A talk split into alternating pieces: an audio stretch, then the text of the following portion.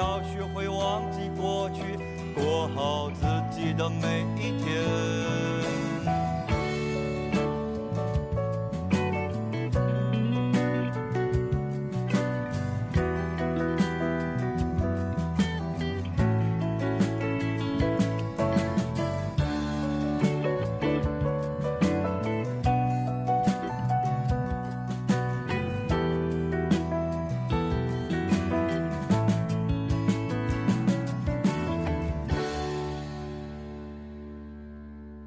说市场经济逐渐把人推入一个以个人为本体、以财富为中心、以享受为人生目的的社会，那么人生幸福是否主要表现为私人财富占有的多少与享乐的充分程度呢？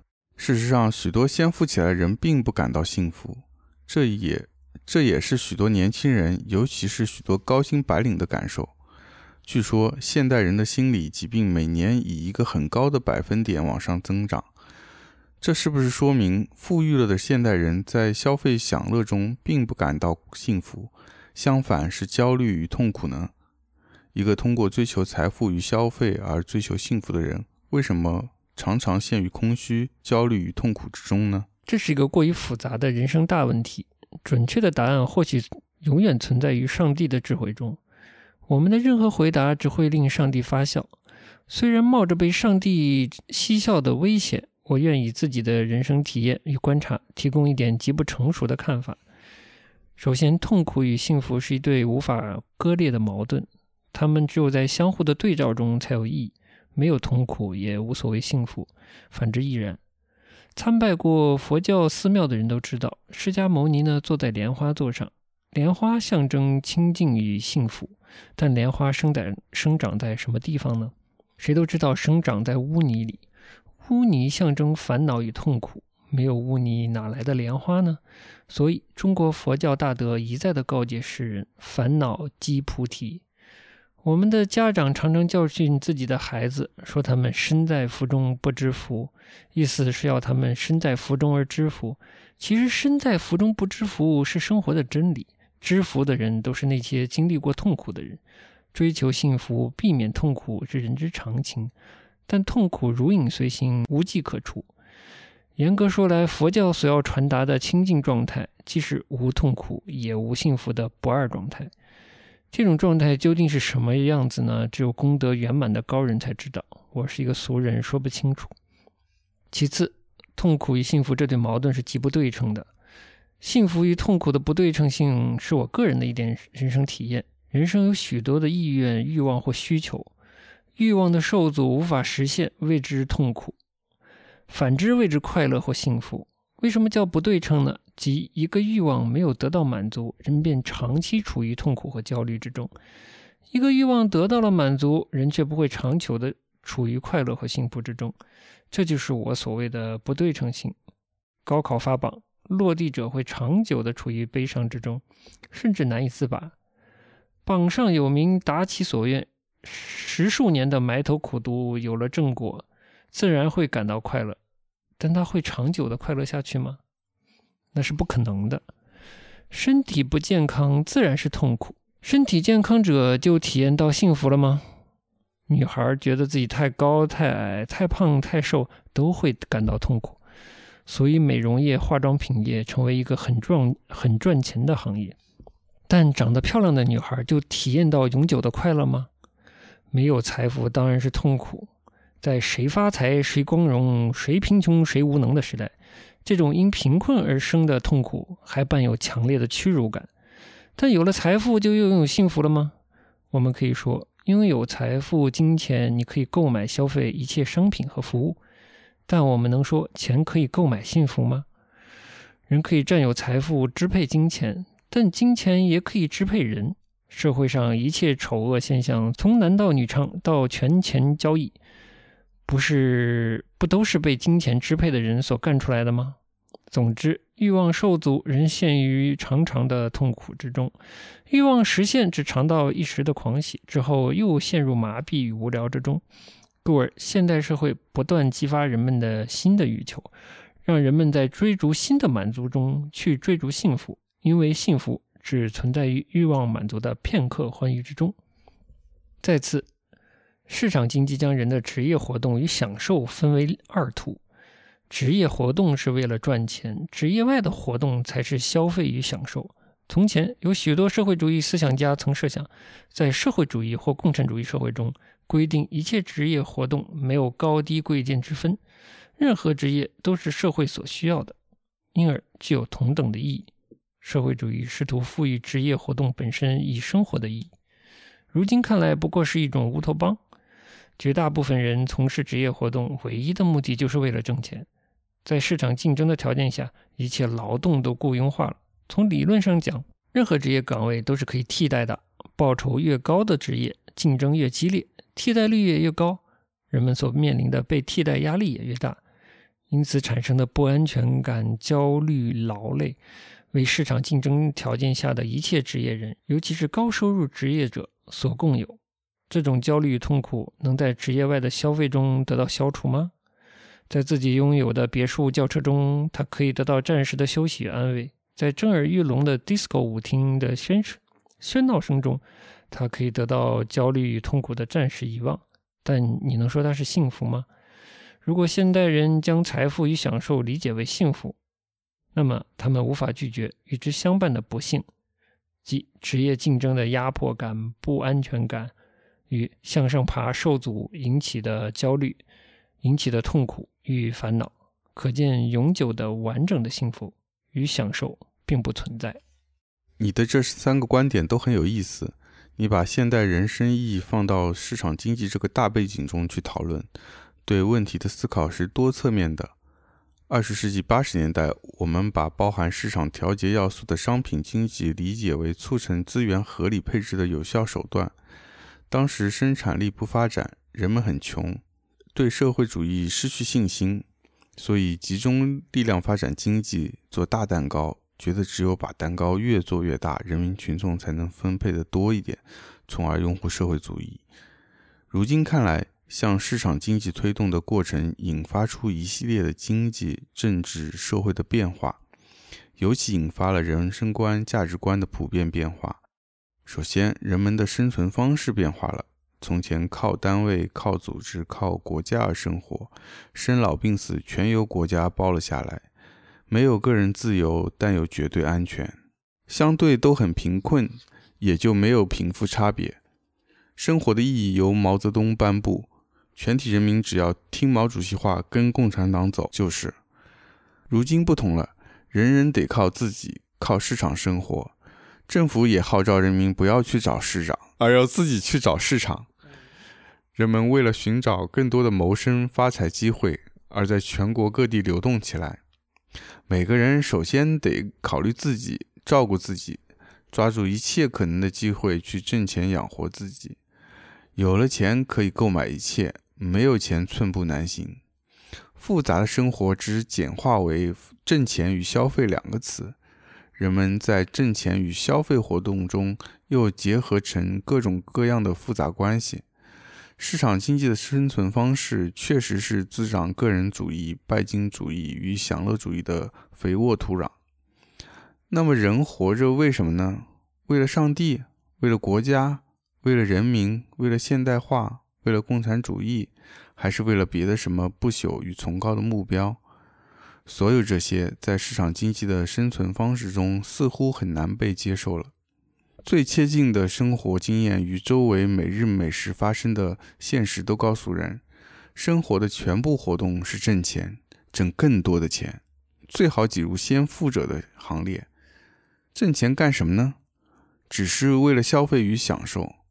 在挣钱活动中，他感受到谋划的焦虑、竞争的压力以及职业活动的单调与疲劳。只有在消费和享乐中，才能感到轻松与愉悦。对绝大部分挣钱能力有限而欲望无限的人来说，有限的支付能力阻止了他们欲望的满足，因而陷入更多的痛苦之中。即使暴富者有钱使自己的一切欲望都得到满足，也因失去前进的动力而深陷空虚与无聊。我有一个朋友，前些年发了一笔财。大约有数百上千万吧。有一次我问他近来忙什么，他说吃喝嫖赌彻底堕落。我还当做是一句玩笑话，谁知他是认真说的。他还说，以前没有钱，拼命想赚钱，如今有了钱，发现活着也挺无聊的。这大概不是个别现象。为什么享乐主义与虚无主义全都随着市场经济与个人主义而产生呢？我总觉得个人主义、享乐主义与虚无主义三者之间有着内在的密切关系。我们无妨就此问题讨论一番。其实，在你的谈话里已经隐藏着问题的答案了。我们记得马克思、恩格斯在《共产党宣言》中有一段十分著名的话，我把这段话稍作修改，一来描述转型过程中的当代中国，似乎也很贴切。是这样说的：市场经济无情的割断了，把人们束缚于各自单位的牵绊。它是人和人之间除了赤裸裸的利害关系，除了一次结清的现金交易，再也没有别的联系。他把一切道德说教与真诚的情感细节都淹没在利己主义算计的冰水之中。他把人的尊严变成了交换价值。市场经济把存在于社会之内的一切共同体都分裂为一个一个各自追求自身利益的个体，故而这是一个个人主义的时代。按照西方按照西方启蒙话语的讲法，这些个人的政治结合便是现代政治国家。这个过程我们尚未完成。这些个人的市场结合便是市民社会。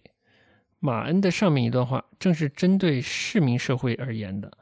在我们这个正在来临的市民社会中，确实看到了人与人之间的一切关系正逐渐简化为现金交易关系。人们在挣钱活动中证明自己的能力与社会地位，在消费和享受活动中证明自己的存在。因为有许多挣钱活动恰恰是以丧失尊严为前提的，故而只有在消费和享乐中才能感受到自己的生存意义。在发展中国家，对于绝大多数人来说，所谓的消费和享受只能限于生存所必需的物质生活资料。在他们中间被市场所唤起、所激发的无数欲望，注定是实现不了的。大量受阻的欲望积压在内心，变成了怨恨、嫉妒与焦虑的主要根源。人的许多生理疾病，其实都是由这些心理疾病所引起的。盛行于八九十年代的各种气功热，实与此有关。大量受阻的炙热欲求，期望通过非法的手段得以实现，那便是二十世纪八十年代中期以来。上升率较快的社会犯罪之根源。然而，欲求需要得到满足，消费和享受便是人生幸福。这恰是大众媒体中无数广告每日每时向世人传播的市市场社会真理。对于一小部分先富起来的人来说，尤其是对于通过价格双轨制以及证券市场、土地价格各种法律政策空隙一夜暴富起来的人来说，人生的各种物质欲望或者说感官欲望都能得到满足，甚至过度的满足。那么，享乐主义极易导向纵欲主义，便是不言而喻的了。因为如果将人生的意义限于享乐，并将并将享乐限于感官刺激。那么，在自然赋予人类的各类感官中，最强烈的刺激莫过于口腹之欲与性欲了。我们从突然繁荣起来的性用品商店中，难道还不能觉察到纵欲主义正在蔓延吗？现代人如果拒绝从个人生命活动之外去寻找并领回生命的意义，那么饮食已足的人们势必思淫欲。我真不知道一个富者思淫欲。贫者有怨的社会是一个常态社会，还是一个变态社会？还是一个老问题：人活着到底为什么？我们能否期盼已被尼采宣布死亡的上帝再次复活，告诉我们这个与生命攸关的问题的终极答案呢？然而，我们从食色性也及保暖思淫欲的古训中知道，现代社会泛滥的食色之欲在古代已然存在，他们既称之为性。自有其生命内依据存在，常欲与纵欲的界限仅在于对欲望的节制，或说对生命的态度。这里就从生命内本性触及到了生命外主题。纵欲主义的实质是虚无主义。关于纵欲主义与虚无主义的内在关联，《列子集·扬州篇》讲得十分清楚。原文我背不出来，大意是：人生大寿最多不过百年，去掉不知享受的婴儿期、少年期与无力享受的老年期，人生不过五六十年。再把睡眠和痛苦、病痛、哀苦、亡失、忧虑等等无法享受的时间，能用来享受的时间，充其量不过十数年。如此短暂有限的人生，为了什么呢？有何乐趣呢？杨朱的答案只是两个词：一曰吃喝，二曰声色。他的结论是：有死的一生，因穷当年之乐，为患复义而不得资口之饮，力疲而不得四情于色。在这个世界上，有死的一生，既然不存在超越生死的终极意义。那么，人生意义只可能存在于有限的生命之内，存在于口腹声色的持续刺激之中。虚无主义导向了纵欲主义。在我看来，信奉并实践纵欲主义或禁欲主义这两个极端生活的人总是极少数。纵欲要有个先决条件，即有很多钱，还会有一个对自身有害的后果：暴饮暴食与性过度，有损健康。何况还有对性病与艾滋病传染的恐惧。关于厌弃世俗生活，跑到寺庙当和尚的也是只有少数人。听说出家还俗的年轻和尚还不少呢。男女之好，床笫之欢，毕竟也是人生幸福的重要组成部分。生儿育女也是天伦之乐。在中国传统文化中，更多强调的既非静，亦非纵。而是节制，是知足。在当代市场经济条件下，知足常乐、小富即安的生活态度能否被多数人所接受呢？照我看，那是必须要被接受的。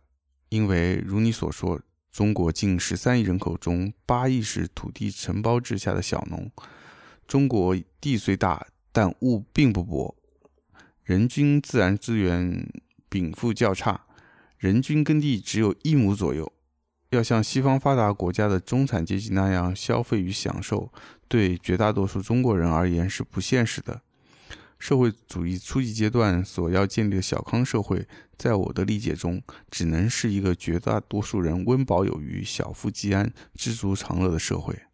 我完全赞同你的观点。在龙华寺明阳法师的万丈石里，贴着一副元音法师赠给明阳法师的对联。上联是知足心常乐，下联是无求品自高。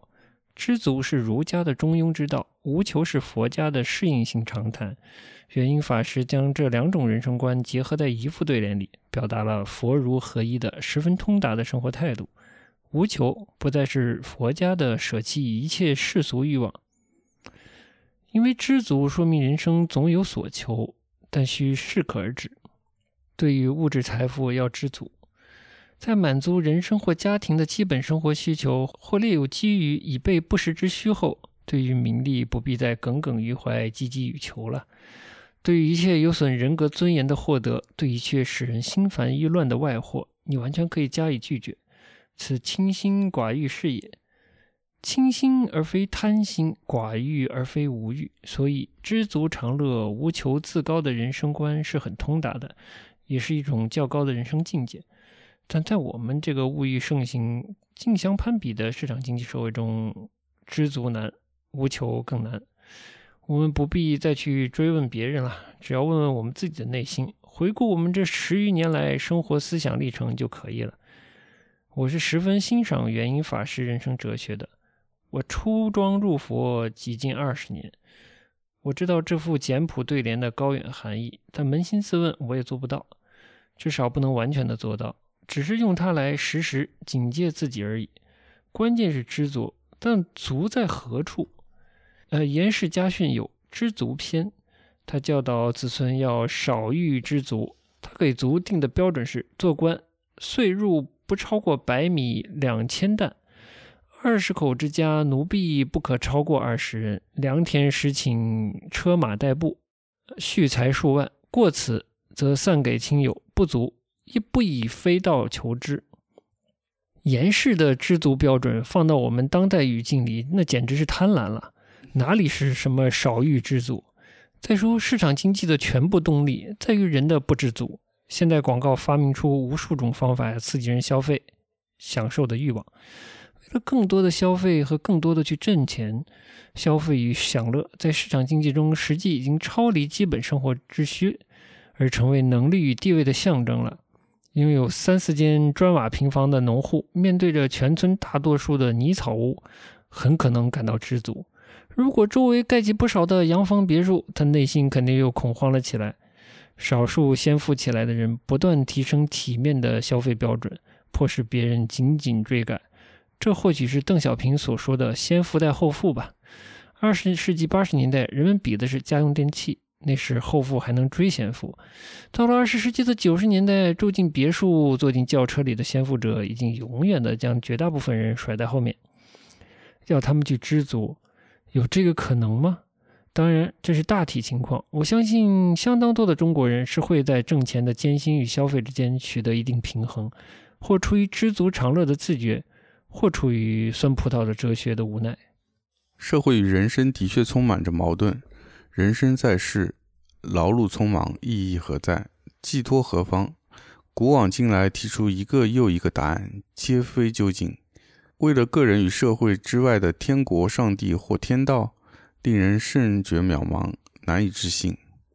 为了个人之外社会之内的家族、党派、公司、组织等等，处于市场经济竞逐中的个人，也很难将他们视为可以委身效忠的。伦理实体，余下唯一可被人们接受的答案，似乎便是个人幸福。然而，何谓幸福，已是各执一词，无有确论。你说幸福与痛苦密不可分，又说幸福与痛苦不相对称，这倒使我想起启蒙学者对人性的界定：避苦趋乐。人们人们似乎确实体验到什么叫痛苦，而尽力避免。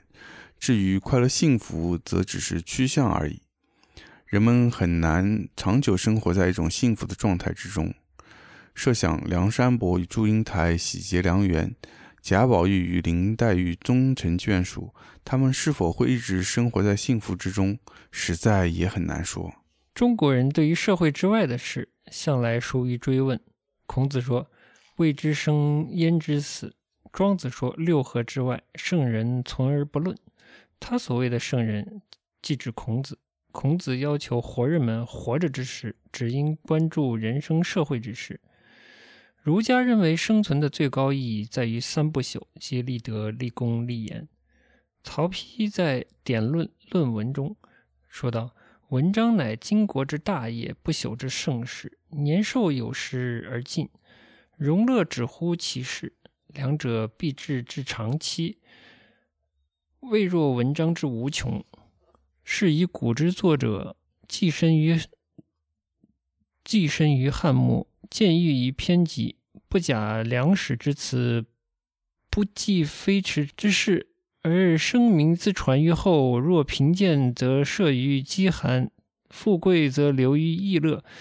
诸淫目前之物。而遗千载之功，日月逝于上，体貌衰于下，忽然与万物千化，斯之世之大痛也。我的个妈！我二十多岁的时候，将这段话转录日记扉页，默识于心，日日警策自己。近代已降，中国人人之士，莫不慨然奋起，以救国救民为人生目标，救亡以立功，启蒙以立言。读五四学人之文章，想见其人。虽然忧思呼号、彷徨呐喊，甚至出生入死，背极艰背极艰难，但他们生活的十分充实，富有意义。如今人民国家已建立五十余年，总的来说，十三亿人民已无饥寒之忧。为什么信仰意义却又成为当代精神生活中的大问题？国家与人民这两大不朽的伦理实体。百余年来，一直是人们为之奋斗、为之献身的信仰中心。为什么在一片逃避崇高的声音中黯然失色了呢？近些年来，我一直在思考这个问题：是不是文革十年，一切罪恶都假借国家与人民的名义干出来的？因使得人们对这两个理伦理实体心怀疑忌，不再效忠了呢？我以为这确实是一个重要的原因。是不是长久的和平建设时代，人们要求个人利益与个人自由得到更多的尊重，因而不再忍受以国家利益与人民意志的名义继续束束缚个人自由，并漠视了个人利益呢？我想这也是一个重要的原因。近二十年来，以市场经济为导向的改革开放，使个人利益与个人自由日益凸显。社会生活空前的活跃，经济上的贫富分化形成了社会的分层，大量的贪污腐败与社会不公的事实告诉人们，这场社会贫富分化过程并非单纯取决于个人的才能、努力和机会，而是取决于其他各种不不公平的因素。人们在国家政治中生活，人们在国家政治生活中看到了大量的以权谋私，看到了曾经作为共同体存在的人民。分化为了相互有利益冲突的社会阶层，这样的国家和人民能否赋予每个个人以生命存在的最高意义呢？不免使人产生了怀疑。一个向来缺乏超世俗信仰的民族，是需要一个世俗的信仰中心的。这个信仰中心，从伦理来说，只能是国家与人民。作为全体公民政治组织形式的国家，应该是全体公民认同的唯一对象。而有其一份在内的人民，便是世俗的上帝。这两个合而为一的信仰中心，作为一切个人生命活动的崇高目标，人们才能忍受生活的单调与艰辛。每个生命个体、各个生命活动的片段，才不至于散落为一盘乱滚的珠子。然而，由于上述所陈的诸诸诸种原因，人们只能逃避崇高。在单纯的个人生活中之内去寻找快乐与幸福，但如果天地之间只有一个我，在我之外一切都降为实现我快乐与幸福的工具和手段，那么这个唯我的我，最多在欲望的暂时满足满足中得到刺激的快感，他能得到他所期盼的幸福吗？相当一部分善于思考生活的青年学生陷于孤独与迷惘，甚至有些青年男女。皈依宗教，说明至少他们已经对这个问题给出了否定的答案。二十世纪八十年代曾有一句时髦话，叫做“自我价值的实现”。绝大部分青年男女似乎相信，人生意义就在于自我价值的实现。这是一个经不起推敲的人生判断。自我价值指的是什么呢？是说每个人都拥有一个自我，每个自我内含着一个或若干个价值目标。因而，每个人生命活动的全部意义就在于把潜藏于自我中的价值目标实现出来吗？或者说，个人的价值目标不是社会赋予的，而是每个个人独立选择的呢？市场经济表面上赋予每一个人以选择职业与生活方式的自由，在法律不加禁止的范围内，每个人爱干什么就干什么。但实际的社会经历会告诉每一个人。人们自由选择、自由确定价值目标的空间是极其有限的。在当代职业社会内，严格来说，并不是个人选职业，是职业选个人。如今，我们全部的教育，从小学、中学到大学，都必须按照职业活动的要求而培养人才。说的简单一点，全部教育无非是职前培训，而不是一般意义上的培养全面发展的人才。一旦社会进入重大产业调整时期，大量的职工就被就得被迫从原有的职业中清除出去，或转岗，或待岗失业。在劳动力供过于求的时期，大量从事下层职业的人就得接受极低的工资，并随着出现大量的失业现象。我的意思是说，在市场经济、职业高度分化的社会内，表面上看。个人的价值目标是由自我确定的，个人有广泛的选择自由，怎样赚钱、赚钱多少，以及怎样消费、怎样生活，都是由个人确定的。甚至人们在主观意识上也是这样感受的，但实际的生活中往往并非如此。至少绝大多数人只能被迫的适应社会。进而言之，个人自认为是自己确定的价值目标，实际在很大程度上是由社会与市场经济。或者由社会风尚决定的，在计划经济时代，有谁会去想做一个民营企业家呢？同样，只有在白领阶层兴起的时候，人们才会把做一名高薪白领作为自己的人生目标。再说，人生价值目标因人而异，千差万别，但核心的价值目标不过是权力、财富、名誉三者而已。再简化一点，名利二字而已。倘若权者去治名利，那么政治权力就成为沉重的社会责任，只有大禹、海瑞、焦裕禄这一类政治人物才做得到。而这类人历来是寡数而非众数，个别而非普遍。如今，大禹、海瑞、焦裕禄们在哪里呢？权力、财富与名誉之作为人生主要价值目标，与其说是自我确定的，还不如说是社会所确定的。得之者，社会誉之，说是成功；失之者，社会贬之曰失败。所以，人们又把人生成功与人生幸福联系在一起。无数的广告与电视创造出的成功人士以及幸福人士的简单乏味的现代人生形象。就是此种认识的潜意识体现。除了事业成功外，还应加上爱情。现在绝大多数年轻人都把事业有成、爱情美满作为人生幸福的两大标志。在我看来，这似乎已成为当代的社会共识。总不能说这是广告与电视虚拟出来的吧？应该说是广告电视充分的顺应了这个社会共识而加以反应。我觉得虚拟与顺与顺应同时存在，至少我至今没有看到幸福在事业成功、爱情美满中的人士。既然谈到了爱情、婚姻，那么让我们来说说个人人生主题吧。关于性、爱情、婚姻，自是人生一大内容。恩格斯在《家庭、私有制与国家起源》中说，人生有两大生产：一是物质生活资料的生产，一是人类自身的生产。婚姻是家庭的基础。家庭至今仍然是人类自身生产的基本单位，爱情是婚姻的前提，也是婚姻持续存在的保障。所以，爱情与财富为人生的两大旋律。大哲学家黑格尔说：“占有一份称心的职业，拥有一个和睦的家庭，人生在世，复何求哉？”我想提出来讨论的是这样一个在现代年轻人中流行的观点，即性、爱情和婚姻三者是可以分离的。甚至是可以各自独立的。他们憧憬爱情，喜欢唱爱情歌曲，但又不太相信在现实生活中存在永久不变的爱情。性嘛，只要两情相悦，各自取乐，与道德与婚姻无关。至于婚姻，不能不考虑到许多世俗的条件，如家庭背景、职业收入、住房条件等等。有白领男女甚至认为婚姻是一种自我束缚，是爱情的坟墓。他们认同同居的方式是最为可取。这是就这是旧信仰解体后出现的异常现象，还是随物质生活渐入富裕而必然出现的倾向潮流？在我看来，年轻一代在对性、爱情与婚姻的理解与实践方面，已与国际接轨了。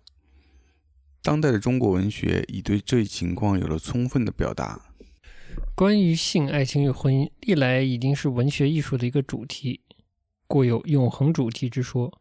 五经中的《诗经》有不少的爱情诗，《礼》中有婚姻的目的、制度与礼仪的种种规定，《左传》中也有不少政治事件与性有密切关系。人类为什么要制定婚姻制度？在我看来，或许有两大根本原因。一是人类后代的抚育期特别长，二是为了二是为了防止社会群体内部的性冲突，确切的说是防止成年男性间的性冲突。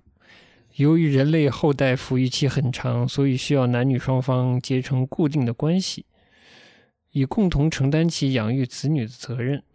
随着社会经济、政治、文化生活日趋复杂化。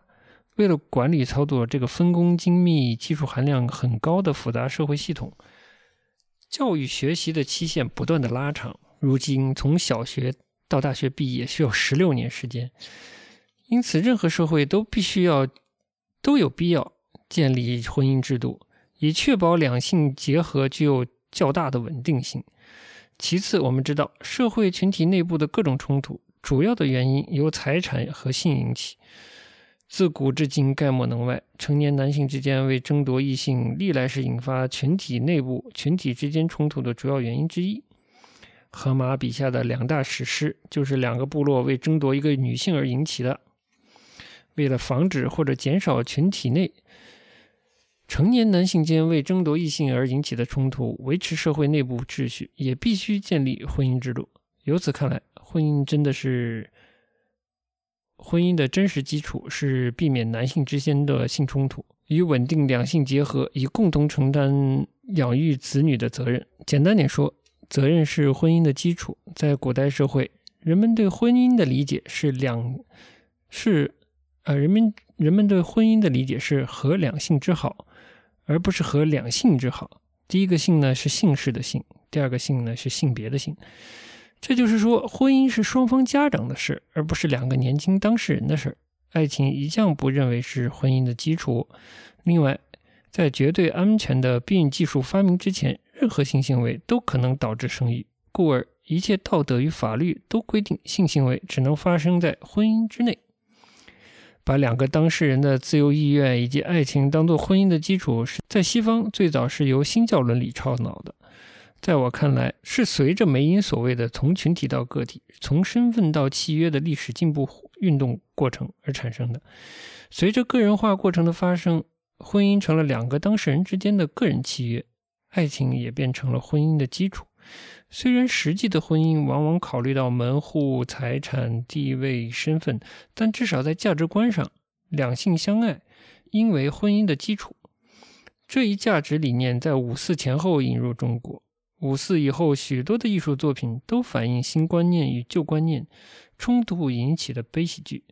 中国共产党执政后所制定的第一部法律便是婚姻法。西方输入的这一新理念，最终以法律的形式确定了下来。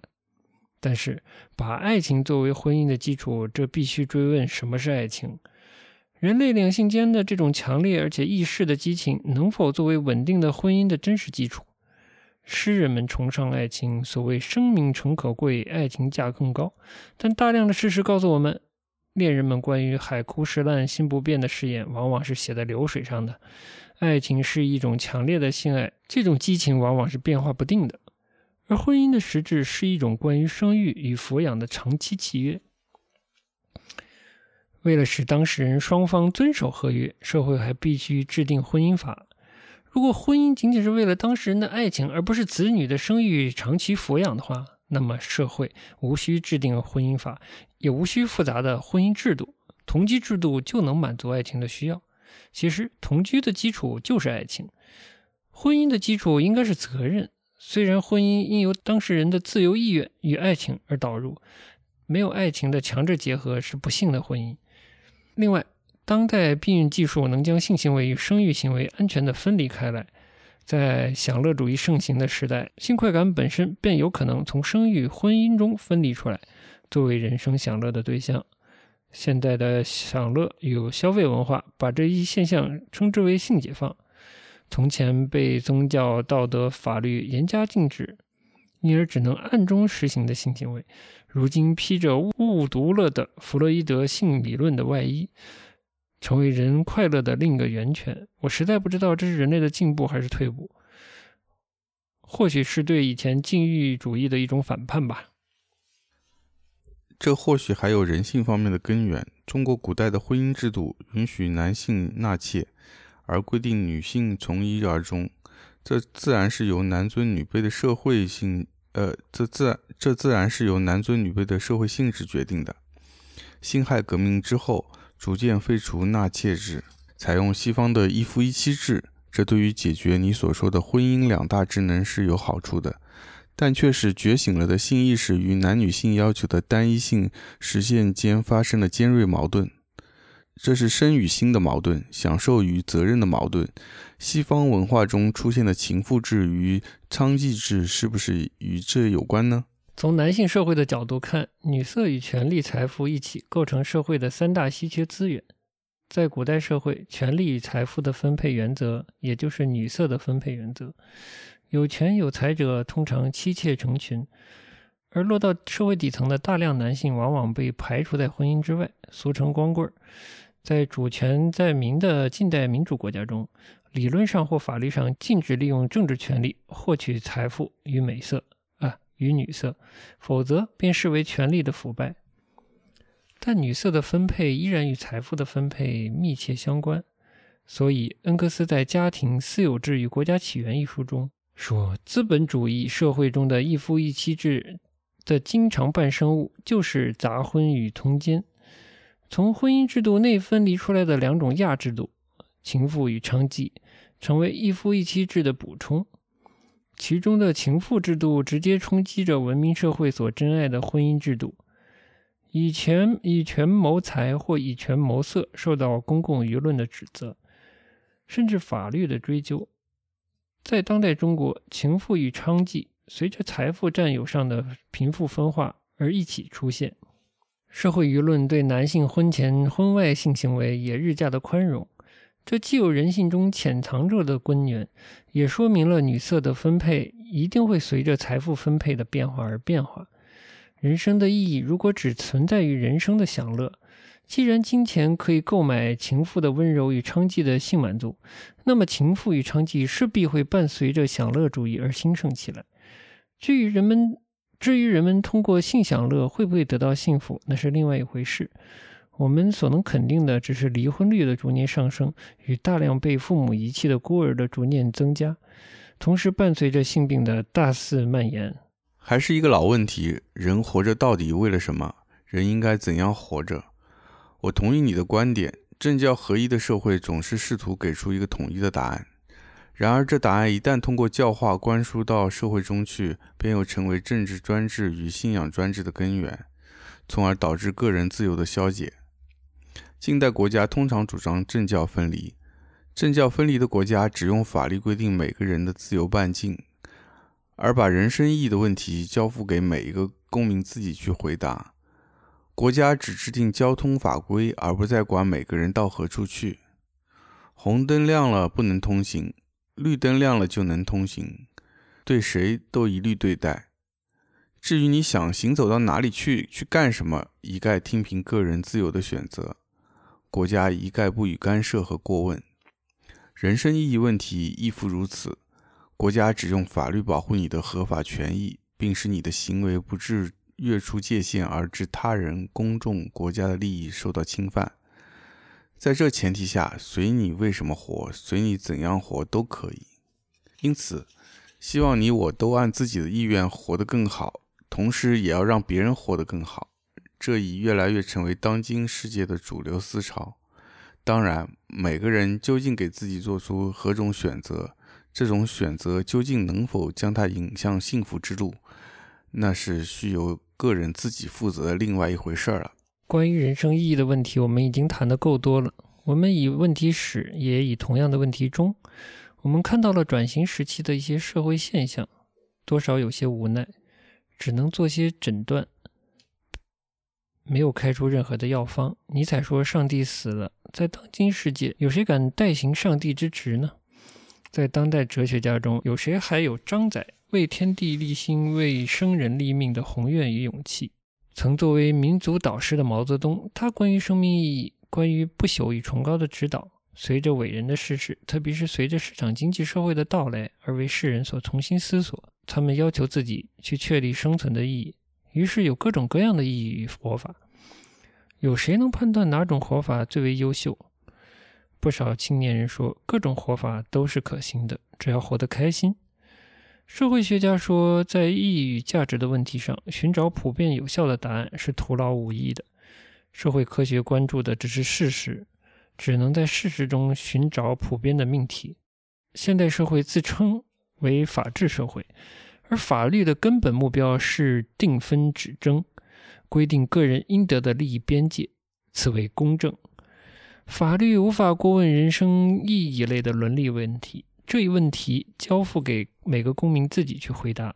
为了不致使个人的生命活动过程分裂为各个不相连属的片段，每个个人需要自己去确立生存的意义。没有明确的意义统摄生命过程，很有可能陷于孤独与无聊。这样的个体往往会遭遇挫折、绝望，或任性妄为，成为自己与别人的灾祸。只有自己赋予生命的意义，才能抗拒生活的风浪，走完自己漫长的人生旅途。这是我个人的一点生活体验。对于我本人，依然假定中华民族是一个不朽的伦理实体，虽然我明明知道民族与人民在市场经济条件下已分解为各个追求自己利益的个人，并按财富占有多寡分为不同的社会阶层，但我依然假定它是一个不朽的伦理实体。我以自己的思考，以其有助于民族的稳定与发展，有利于社会的进步与秩序。因为我认为一切发生于我头脑中的思考都是社会民族思考的一个片段。为了持续一贯的思考，并赋予思考意义，我需要这个假定。至于名利享受一类的东西，我只相信庄子的教导：物物而不物于物。我以为这是一种很通达的人生观、名利观。我心向往之，力行求之。很好，你的意见已经谈得非常透彻。关于人生意义问题，我基本同意你的说法，没有终极答案。基本原因是问题本身的复杂和抽象。首先，要不要从生命活动之外再去寻找别的生命意义？其次，出发点和评判标准是利己主义还是利他主义？再者，从纵向看，要在身后留下什么痕迹？留下空名、骂名，以致遗臭万年，算不算实现了人生意义？从横向看，穷其一生，苦其一生，艰其一生，磨难其一生，却舍生忘死，助人为乐，算不算实现了人生意义？所有这些，信与不信，值与不值，该与不该，不同时代、不同阶层、不同个人，都会产生不同的答案。集体主义时代崇尚集体利益坐标，个人主义时代几乎把一切都颠倒过来。我们说不清这是幸运还是不幸。但总无法否认这样一个事实：我们的当今社会正处在这样一个急剧的转变过程中。你对市场经济条件下人的生活观念的表述，是否可概括称之为适应个人化时代的个人化人生观？推动你产生这些思想的，一是转型过程中的社会现实，二是长期二是长时期来你的个人体验与深切思考。总而言之，都是你与时俱进的思考和表达。同时，我还要说明，你的看法虽然时时流入两难和忧虑，却是时代使然，不可避免。能在如此思想多元、物意更新的警醒吧，努力做到物物而不物于物，由此树立起一种通达、平和、乐观、积极的人生态度，这是很能给人启示，并令我特别感动和钦佩的。谢谢你的理解和鼓励。好，谢谢。哎呀，漫长的对谈呀！哎呀，已经录了小两个小时了。虽然前面有个影子啰嗦了一阵子，是，嗯，这估计是我们番外录的最长的一篇吧？吧？嗯，哎，挺好的。就是我觉得，我想我们都不会完全同意对谈中的那些思考的东西，但我觉得我感兴趣的是。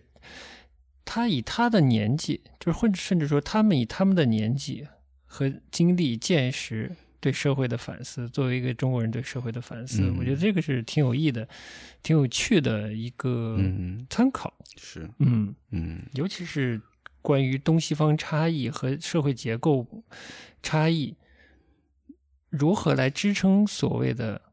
呃，共同的社会价值和社会身份这些事情，我觉得这个是蛮有趣的。我还是最最感兴趣的中西差异。我觉得就像他们说的，其实这个人生意义是没有终极答案的。